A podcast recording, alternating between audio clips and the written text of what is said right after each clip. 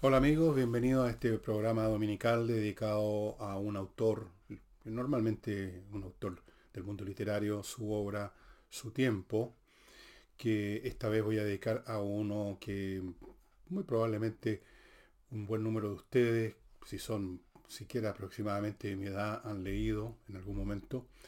Y pueden haber también gente más joven que ni siquiera sabe que existe, y me refiero a Hermann Hesse. Pero antes de entrar a, al tema, recuerden amigos a Ignacio, que está esperando su padre, especialmente la ayuda que ustedes le puedan brindar para que su hijo, su criatura, que no debe tener más de un año en este momento, pueda sobrevivir a la tremenda enfermedad que tiene, la atrofia muscular tipo 1. Y estamos en esta campaña hace rato. Eso es una cosa. Segundo, si está viendo este programa temprano, el domingo en la mañana, quizás todavía podría pegarse un telefonazo a la casa del jamón y ver si quedan mesas para reservar e irse a almorzar, tomarse unos copetes previos y escuchar y ver este espectáculo de flamenco que es realmente fantástico. El flamenco es un arte muy hermoso que une la danza o el baile y la música y el cante, todo en una sola, de, de un solo paraguaso. Así que llame a ver si hay mesas disponibles y si no, en una de esas se puede instalar igual en la barra. Y no olviden que mis libros, entre ellos el último, La Revolución, Autopsia de un fracaso, está en elvillegas.cl slash tienda y que se está simplemente agotando. Y no tenemos, eh, no tenemos planeado otra reedición por el momento, tenemos otras cosas que ver y somos muy pequeños, no podemos a momento reimprimir nada. Así que si está interesado, ahí está, elvillegas.cl slash tienda. Si no está interesado, no problem. Vamos a Germán Hess. Germán Hess nació en 1877 en el reino de Bunten, dentro del imperio alemán. No me pidan detalle de la geografía política de esa época. El imperio alemán se había establecido recién, después del triunfo de de, la, de Prusia, básicamente contra los franceses en 1870. Así es que no podemos hablar propiamente tal de Alemania como lo entendemos ahora, pero sí, podríamos decir, nació dentro del ámbito lingüístico, cultural alemán, en una localidad muy pequeña, Kalb se llama. Nació en 1877 y moriría en Ticino, la parte italiana de Suiza, podríamos decir, en 1962. Esas son las dos fechas, nacimiento y muerte. Ahora, ¿quién no leyó, por lo menos de mi generación, a Siddhartha alrededor de los 14, 15 años? Era un must. Ese era un libro que había que leer. Era un libro que nos estaba esperando. Era un libro especial. Y luego cuando éramos un poco mayores, ¿quién no leyó El Lobo Estepario? Stephen Wolf. Wolf. Perdonen mi pésimo alemán. Stephen Wolf, el lobo estepario, el lobo de las estepas. Y algunos quizás también leyeron un libro muy curioso, muy interesante, el último, la última novela que escribió, El juego de Avalorios, o en, la, para decirlo en latín, el Magister Ludi, el maestro de los juegos. Un libro muy interesante. Escribió Germán Hesse en su vida mucha poesía, eh, novelas que vamos a ir viendo, historias más pequeñas, en algún momento de su vida incluso se dedicó a pintar. Era un hombre nacido en un ambiente muy espiritual, muy religioso, con ese espiritualismo que en tiempos modernos el catolicismo no conoce. El catolicismo es una religión más de ceremonias, de actos externos, de ir a, tales o cuales misas, de celebrar la Semana Santa y cosas como esa, eh, en, iglesias ricamente dotadas, doradas, con pintura, y el protestantismo, en todas sus vertientes, y desde luego el puritanismo, es una religión donde todos esos elementos están bastante de lado, casi no existen, y la cuestión central ahí es la introversión, buscar lo que uno es, lo que uno vale, si merece o no salvarse en el otro mundo o está ya condenado. Y tiene algo de muy atormentado el protestantismo. Y por esa razón, por ese espíritu que busca saber sin saberlo si es, uno está salvado o no, porque existe la teoría de la predestinación, uno del principio de los tiempos está condenado, salvado y uno no tiene idea. explica muchas cosas de la conducta de las culturas empapadas por la religión protestante, por alguna versión del protestantismo. De eso escribió Weber, un libro muy importante que se llama La ética protestante y el espíritu del capitalismo. Pero volvamos a, a Gese. Eh, fue en un ambiente muy religioso, muy espiritual, era un hombre muy introvertido, con un carácter extremadamente fuerte, eh, al punto que en algún momento cuando tenía apenas cuatro años, la mamá de, de le escribió a su padre, al padre de Hess, que estaba en alguna otra localidad en ese momento, diciéndole que era tan potente el espíritu de este niño, tan fuerte su intelecto, que no se podía imaginar qué sería de él, qué podría llegar a ser si no estuviese bien formado ahora durante su niñez. Como ocurre con otros, con casi todos los escritores, como lo hemos visto a lo largo de este programa, eh, fue muy importante para él el que hubiese alguien que le diera acceso a una biblioteca. En este caso fue su abuelo, un señor llamado Hermann Gundert, que era un tipo, no era un tipo común y corriente, era doctor en filosofía y era, era capaz de hablar, escribir y leer, qué sé yo, varias lenguas, de luego latín, griego, como mucha gente educada de, de ese siglo por lo demás. Y él lo estimuló a leer y le abrió la puerta de su biblioteca, que era una biblioteca importante, rica, repleta de obras de teología, de filosofía y de los grandes autores alemanes, por supuesto, Goethe, Schiller, Lessing, etc. Eh, pasó por varios colegios, no, no, le iba muy bien en ninguno, no por un tema académico, sino por un tema de carácter, era no se ajustaba al medio, era un hombre muy introvertido, muy buscador, eh, muy alejado, digamos, de lo que podríamos llamar el promedio, del escolar promedio, y entonces lo pasaban de un colegio a otro, el año 91, o sea, cuando tenía 4 o 5 años, 4 o 5 años, eh, no, 14 años, quiero decir, unos 14 años, lo metieron a un seminario evangélico. Pero duró muy poco también ahí. Eh, se salió, se fue a, a una... se arrancó, se fue al campo, lo encontraron, lo metieron entonces en otro montón de colegios en un momento dado, llegado el caso, se le consideró que estaba realmente enfermo y se le metió en una institución psiquiátrica. Estamos hablando de un cabro de 15 y 6 años. Era absolutamente demasiado distinto al promedio y los, jóvenes, los niños, demasiado distintos al promedio, siempre tienen problemas, desde luego no se ajustan nunca a sus compañeros, por lo tanto no les gusta la vida de colegio y muchos de ellos pasan de colegio en colegio o pasan en un solo colegio, pero lo pasan pésimo. Así es que ahí tenemos a, a Germán Gese mostrando desde niño una fortaleza y una fuerza, una pasión de su temperamento y un intelecto impresionante.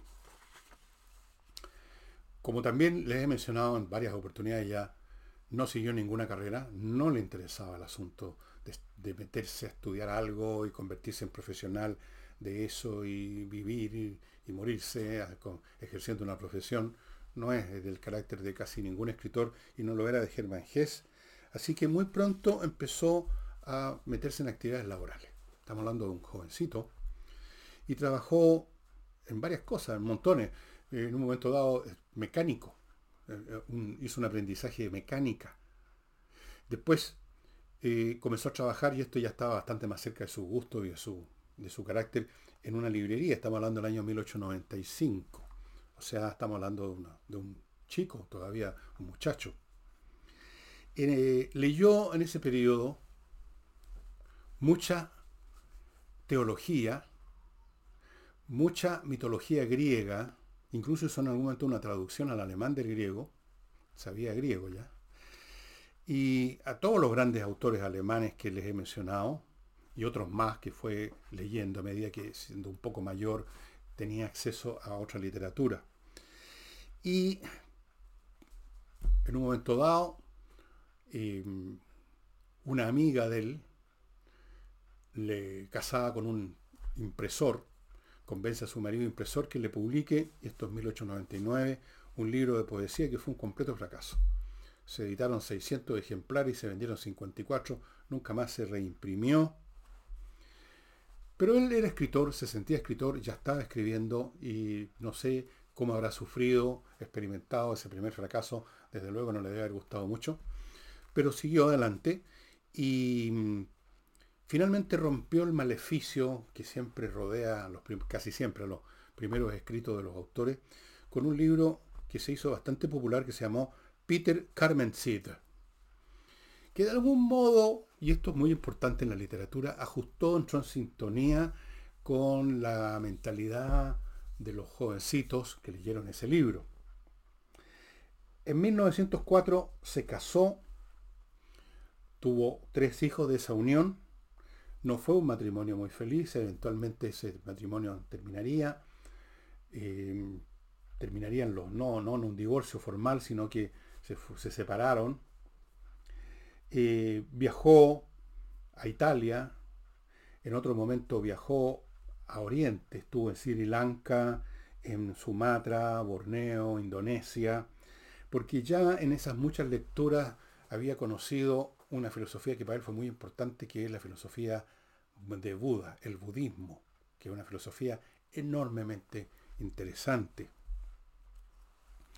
Mientras estaba en estas lecturas, en estos aprendizajes, casado con una mujer que no, no, ajustaron bien, y empezando recién a hacerse conocido con su Peter Carmen Sid, vino la guerra, la Primera Guerra Mundial. Él se matriculó de inmediato en el ejército del Imperio Austrohúngaro como voluntario, pero a poco andar eh, dejó de tener eh, la postura o la actitud que seguramente tuvo al principio, y por eso fue voluntario de luchar por el imperio, y pronto empezó, todavía en medio de la guerra, a hacer conocer por medio de escritos eh, su completa oposición al espíritu de odio que se crea siempre entre los beligerantes. En un momento dado logró incluso comunicarse con un intelectual francés, Romain Roland, y naturalmente esto le ganó muchísimos enemigos en Alemania. Y claro, no había mucha sintonía entre un hombre preocupado toda la vida de mirarse a sí mismo, de desarrollar su espíritu, de desarrollar las mejores cosas del espíritu, y la guerra, que es todo lo contrario de eso, la guerra es una carnicería, simplemente un festival de odio, de matanzas y de pánico y de cosas horrorosas. Y terminada la guerra, se instaló en Italia, ya estaba separado de su primera mujer, en Italia en una, en una o dos poblaciones pequeñas, y ahí dice que tuvo los mejores años, los más productivos de su vida, y tanto es así que en 1922 publicó este libro que todos los cabros, por lo menos los cabros de, mi generación, leímos en algún momento cuando éramos adolescentes, Siddhartha, 1922 mucho éxito. Dos años después publica, está en Italia, otro libro que también leí y que muchos de ustedes quizás también han leído, El Lobo Estepario, de Stephen Wolf. Todos se acuerdan de Harry, el personaje central, que es el Lobo Estepario. Y se acuerdan, por lo menos yo me acuerdo, sobre todo lo que más me acuerdo del capítulo final, cuando va a ese teatro vacío, eh, Harry, y se le aparece el espíritu de Mozart y le hace ver que el júbilo, y yo escribí sobre eso en uno de mis libros, Grandes Invitados, que el júbilo no tiene nada que ver con la alegría o el contentamiento, que es la visión del espíritu al espíritu, que el espíritu además no es serio, pesaroso y grave, sino que es alegre y liviano, como toda cosa aérea, etérea. Es uno de los más hermosos trozos que jamás literarios que haya escrito Hermann Hesse. Eh, un poco después escribió otro libro que también muchos de nosotros leímos, Narciso y Golmundo, que representan cada uno de estos dos personajes, Narciso por un lado y Golmundo por el otro, dos posturas espirituales distintas, pero que en el fondo se complementan.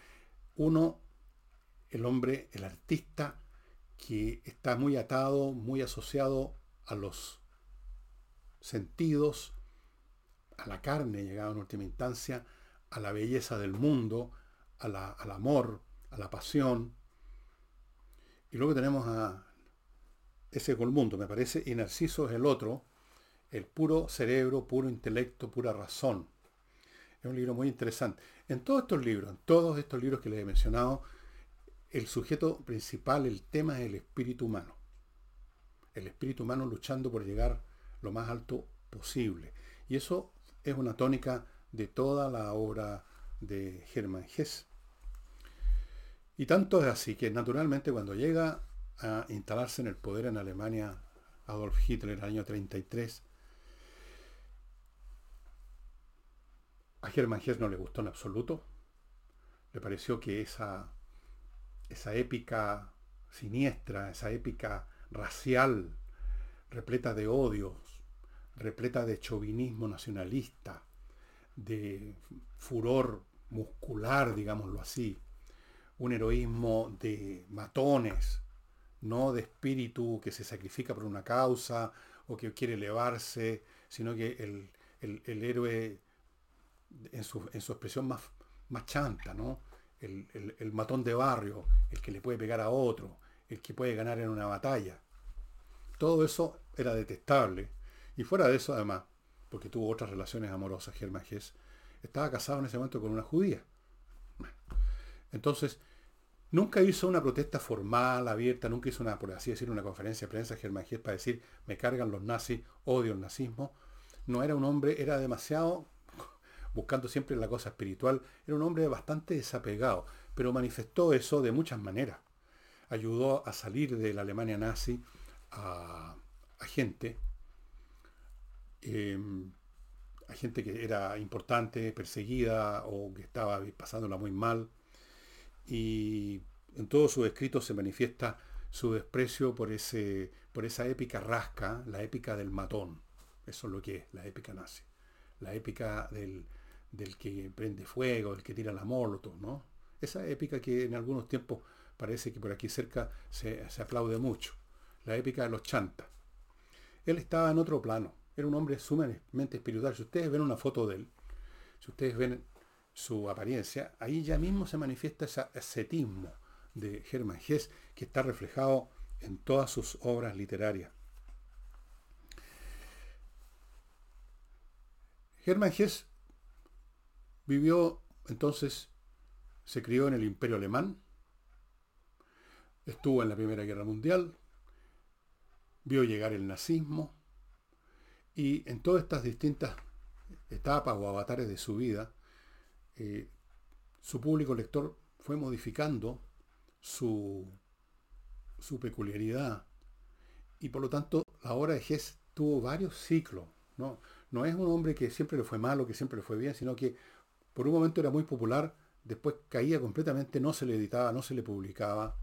Después se daban otras circunstancias y otra vez se ponía popular. Por ejemplo, si en los años 60 se editaban, y por eso que yo pude, me compraron Siddhartha, Los Esteparios, etcétera, era cabro todavía, no tenía ingresos propios, era porque en los años 60, eh, especialmente en el hemisferio norte, en Estados Unidos, había la onda, empezaba a desarrollarse la onda hippie, la onda del let it be, la onda de buscar modos alternativos de vivir, y ahí entró eso absolutamente en armonía con la obra de, de, de, de Hess, Siddhartha, el lobo estepario, Narciso Golmundo, hicieron, le hicieron tilín a esos jóvenes, a los intelectuales que estaban empezando a levantar cabeza en esos años en Estados Unidos, en Inglaterra.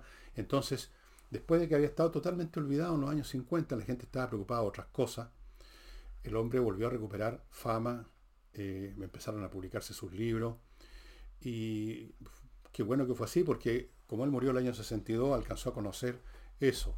Ahora, dicho sea de paso, esa situación le ocurre a todos, prácticamente a todos los escritores, salvo a unos muy pocos, muy, muy, muy, muy pocos, que han sido instalados en el hall de la fama de todos los tiempos y que por lo menos son reconocidos, eh, son conocidos, eh, aunque no se lean muchas veces, en todos los tiempos, todo el tiempo, como por ejemplo Shakespeare.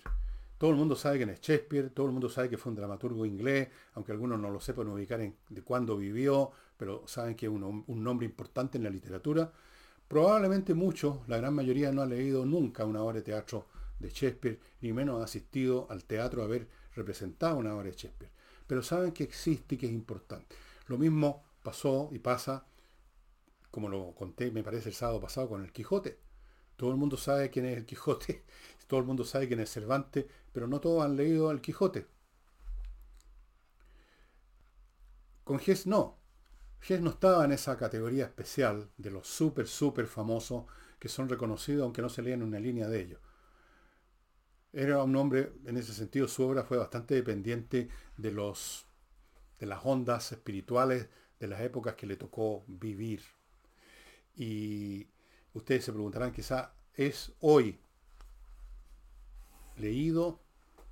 Les cuento después de recordar, amigos, a uno de los auspiciadores de este programa, que es Oxinova. Esto que mezclado con un litro de agua, porque aquí hay un polvito acá adentro se convierte en una colonia de bacterias que destruyen los malos olores porque esas bacterias destruyen las bacterias que producen los malos olores. hay una especie de guerra, estas bacterias ganan, se acaban las bacterias del mal olor, se acaba el mal olor.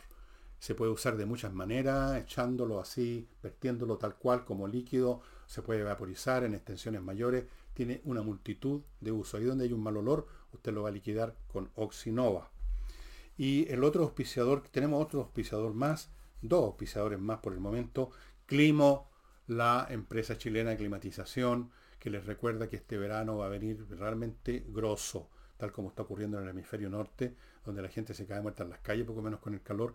Estamos viviendo ya episodios apocalípticos por el cambio climático, así que vaya preparándose y prepararse significa ya ir adquiriendo estos productos, porque cuando llegue el momento del calor y usted diga voy a comprar estos, estos artefactos, voy a entrar a mi clima, ya va a haber una cola interminable hágalo ahora y aproveche la oferta además de la mantención gratuita a los seis meses del equipo que compre. Y no olviden amigos, espacioajedrez.com que inicia en muy pocos días más sus cursos en agosto, cursos de ajedrez para todo tipo de jugadores, para todo tipo de edades, cursos con un precio muy ridículo, seis cuotas para pagarlo, se dan por internet, los cursos por Zoom, usted los lo sigue en directo, digamos, y para las 10 personas, digamos, perdón, se van a sortear 10 premios entre quienes se matriculen diciendo que vieron este programa o que vieron de este curso por este programa, digamos, eso es más exacto, y se van a sortear varios premios. Usted puede elegir cualquiera si gana o el reloj digital o el libro Mis primeros jaques para la gente que no sabe nada, especialmente los niños, o un tablero estupendo, plegable, de tamaño torneo que se llama, muy bonito, muy bien hecho, con muy buenas piezas. Usted elige, si gana el premio, elige cuál de estas tres cosas quiere. Y la pregunta era, ¿se está leyendo hoy en día Germán Gess? Yo creo que no, no lo sé, no he hecho una encuesta. Eh, ni siquiera sé si se están, están en las vitrinas, en las librerías. Pero a las personas que leyeron a Germán Hesse de jóvenes, de adolescentes, de adultos jóvenes por último, eh, yo les digo que vale la pena leerlo de nuevo. Vale la pena. Es como, es como un baño, es como lavarse, es como salir de todas las bajezas, pequeñeces en que nos vamos, nos vamos cubriendo a lo largo de nuestras vidas cotidianas, especialmente en tiempos como los que vivimos. Es recordar que existe otro mundo, otro nivel de vida y que se puede acceder a él si se hace un esfuerzo. Y para los que no lo han leído nunca, con mayor razón, van a entrar ustedes a un mundo, un mundo donde corre, por así decirlo, una brisa fría y purificante.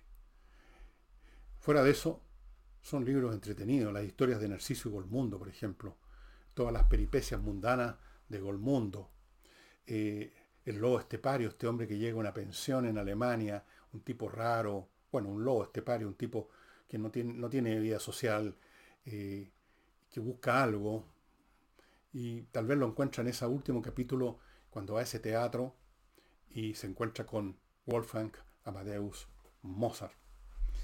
Y mm, Siddhartha, para qué hablar. Ahí está eh, notorio y manifiesto el interés que tenía Germán Hess por el budismo, que es una filosofía, dicho sea de paso, que yo les recomiendo que conozcan. Ni siquiera necesitan comprar un libro, basta con que vayan a Google, pongan budismo y van a llegar seguramente en Wikipedia, especialmente a un buen resumen de lo que es esta filosofía, que es una filosofía, no una religión. Se ha convertido para algunos en una religión, porque como ocurre con todas las ideas, cuando llegan a la masa se convierten en otra cosa, eh, las ideas políticas razonables incluso se convierten en movimientos completamente irracionales, y las ideas religiosas se convierten a veces en chusmas eh, vociferantes, y el budismo, que es una filosofía que, no es atea, pero que no es, no es creyente tampoco, eh, de hecho el tema de la existencia y la existencia de Dios no tiene mucho sentido en el budismo, eh, pero se convirtió en religión pero mucho y ustedes pueden ver en películas la gente que va a los templos budistas y prende unas velitas, etc. Pero está bien, yo no tengo problema con la postura religiosa. Alguien me criticó en un comentario a propósito del programa del sábado que yo era un negacionista de Dios y yo le respondí lo que les voy a contar a ustedes. Yo no soy un negacionista, sino que soy un dudoso, un agnóstico, si ustedes quieren. No entro en ese plano de decir creo o no creo, porque las dos cosas son absolutamente imposibles de probar y yo lamentablemente no tengo el gen que se requiere para ese salto que es la fe. Bueno, pero no me reten por eso. y Amigos, Germán Gess vale la pena leerlo para darse este baño de agua fría, fresca y pura y respirar ese aire que solo se respira muy arriba en la montaña. Con Gess ustedes van a trepar a esa montaña, se los aseguro.